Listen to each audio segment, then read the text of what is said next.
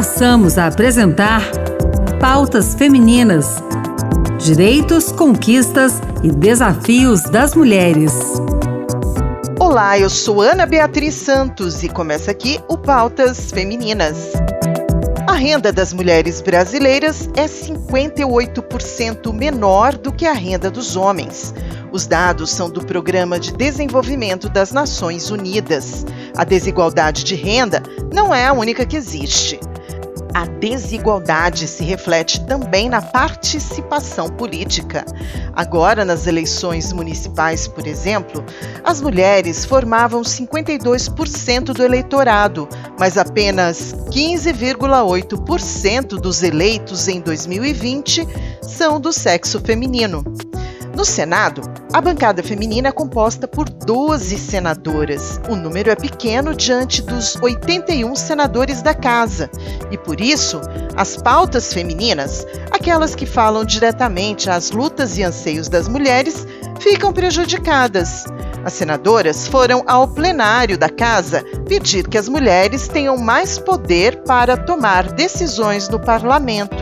A Lívia Torres tem os detalhes. Dos 81 senadores em exercício, 12 são mulheres. Cerca de sete projetos de lei estão em discussão no Senado para ampliar o número de mulheres ocupando cadeiras no Congresso Nacional. A senadora Elisiane Gama, do Cidadania do Maranhão, é autora do projeto 2913 de 2019, que pretende reservar uma cadeira para uma mulher e outra para um homem quando houver renovação de dois terços no Senado. Em pronunciamento no plenário, Elisiane falou sobre iniciativas para fortalecer a participação das mulheres na casa. Nós tivemos uma reunião com a bancada feminina muito importante e fizemos, na verdade, uma pactuação de luta ainda muito mais ampliada pelo empoderamento das mulheres no Senado Federal. Nós temos uma série de pautas femininas, inclusive com a garantia de abertura das prerrogativas para participação é, no colégio de líderes, participação na mesa diretora. A senadora Rose de Freitas, do Podemos do Espírito Santo, também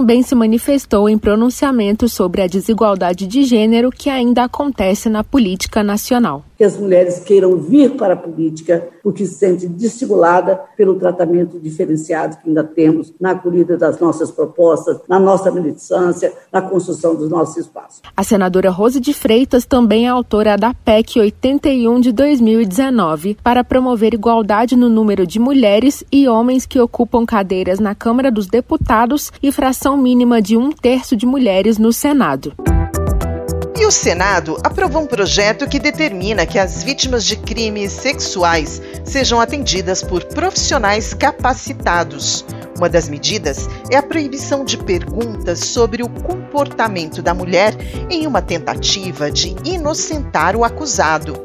A Érica Christian traz a informação. Em resposta à humilhação sofrida por Mariana Ferrer, vítima de estupro, durante o julgamento de André Aranha em Santa Catarina, o Senado aprovou um projeto para oferecer um tratamento digno às vítimas de crimes sexuais.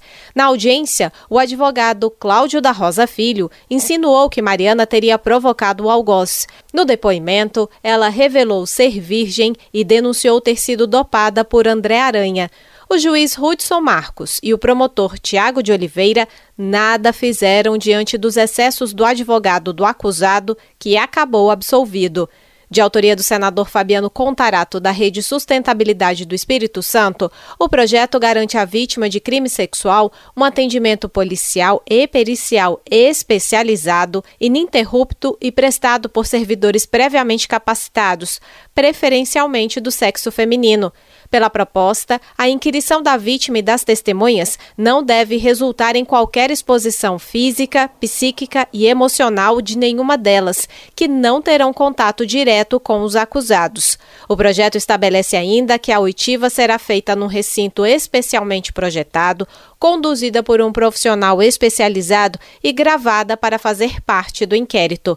Fabiano Contarato destacou que a vítima não pode ser responsabilizada pelo crime. E aí você vem numa sala de audiência onde essa vítima de um crime hediondo deveria ser acolhida pelo Estado ela ali, ela é revitimizada. Ela é obrigada a lembrar daquele bárbaro crime e ainda coagida, compelida, forçada a acreditar que ela foi culpada por aquele bárbaro crime. A relatora, senadora Rose de Freitas, do Podemos do Espírito Santo, incluiu no projeto a proibição do policial, advogado, promotor ou juiz questionar a vítima sobre seu comportamento sexual numa tentativa de responsabilizá-la pelo crime.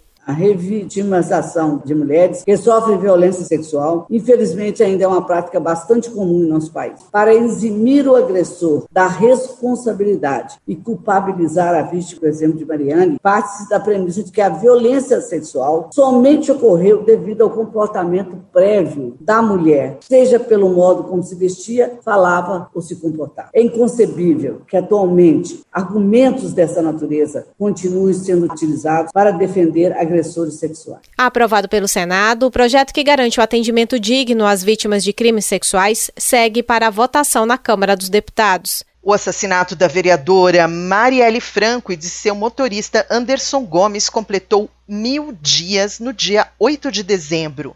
Os senadores cobraram a solução do caso, a conclusão sobre o mandante do crime e a punição dos culpados. A matéria é da Yara Farias Borges. A vereadora do Rio de Janeiro, Marielle Franco, e o motorista Anderson Gomes foram mortos em 14 de março de 2018 ao voltarem do evento chamado Jovens Negras Movendo as Estruturas. Segundo as investigações, o veículo que fez a perseguição era dirigido pelo ex-PM Elcio de Queiroz e os tiros foram disparados pelo policial reformado Rony Lessa. Ambos estão presos, porém as investigações não concluíram quem mandou executar a vereadora Marielle. O senador Humberto Costa, do PT de Pernambuco, cobrou uma resposta da Justiça. Que se passaram mil dias desde que a vereadora Marielle Franco foi brutalmente assassinada no Rio de Janeiro, juntamente com um de seus assessores, e até o presente momento o Brasil não sabe quem mandou cometer esse crime brutal. Temos que nos manifestar exigindo que se chegue à autoria e também à autoria intelectual desse crime. Ao se solidarizar pela morte de duas meninas negras, Rebeca e Emily, no Rio de Janeiro, o senador Paulo Paim, do PT Gaúcho, também pediu ação da justiça. Quantas ainda precisarão serem assassinadas para o Brasil dar um basta? Marielle foi assassinada há mil dias, Rebeca e Emily há quatro dias. A impunidade vai continuar, o país quer somente justiça. As meninas foram baleadas quando brincavam no portão de casa em Duque de Caxias, no Rio de Janeiro. Rebeca tinha sete anos e Emily, quatro. O Senado lançou no dia 16 de dezembro, pelo YouTube, o livro A Judia Raquel, de Francisca Senhorinha da Mota Diniz e sua filha, A. A. Diniz.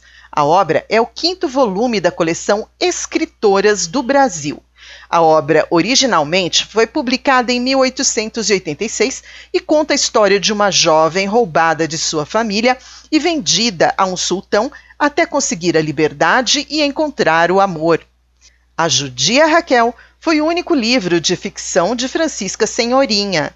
Mineira de São João del Rei, foi bastante conhecida pelas revistas que fundou e editou em Minas Gerais e no Rio de Janeiro, que era então a capital.